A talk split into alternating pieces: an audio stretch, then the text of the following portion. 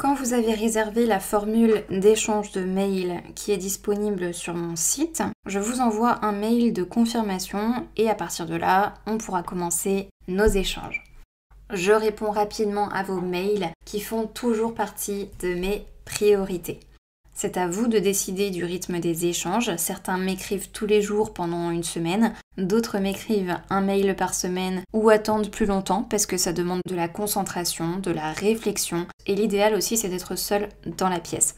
Généralement, vous agissez entre chaque échange pour appliquer mes conseils pour ensuite faire le point avec moi au prochain mail. Donc je n'impose absolument pas de rythme, vous utilisez vos mails quand vous le voulez.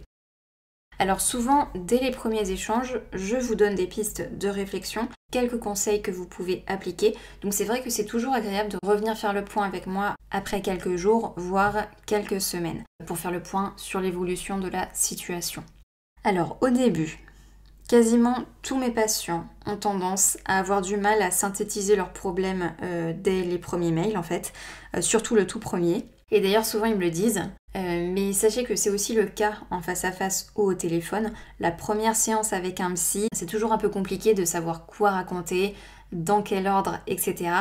Alors pas de panique. Quand vous sentez que vous mélangez tout et que vous avez du mal à écrire les choses dans l'ordre, ça fait partie de mon métier d'analyser le contenu. Je mets moi-même de l'ordre dans ce que je lis je reformule et généralement mes patients sont plus à l'aise euh, au fur et à mesure du suivi, ils arrivent beaucoup mieux à éclaircir leur situation et de ce fait, euh, les mails sont plus clairs par la suite.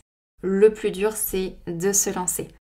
Je vais m'arrêter là pour aujourd'hui. Vous pouvez parcourir mon site. Les réservations d'échange de mails y sont disponibles.